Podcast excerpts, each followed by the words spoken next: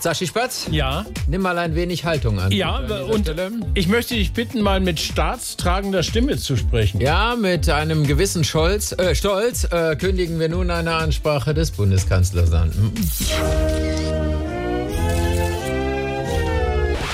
Liebe Mitbürgerinnen und Mitbürger, wie Sie alle wissen, warten gewaltige Herausforderungen auf uns. Ein Thema, das viele Diskussionen ausgelöst hat, handelt von Gerechtigkeit, Unsicherheit und davon, wo die Grenzen in einer toleranten Gesellschaft und eines sozial verträglichen Miteinanders liegen. Es ist die Situation, über die gerade überall gesprochen wird. Natürlich geht es um den Ballermann-Hit Laila und ob er auf Volksfesten gespielt werden soll oder nicht.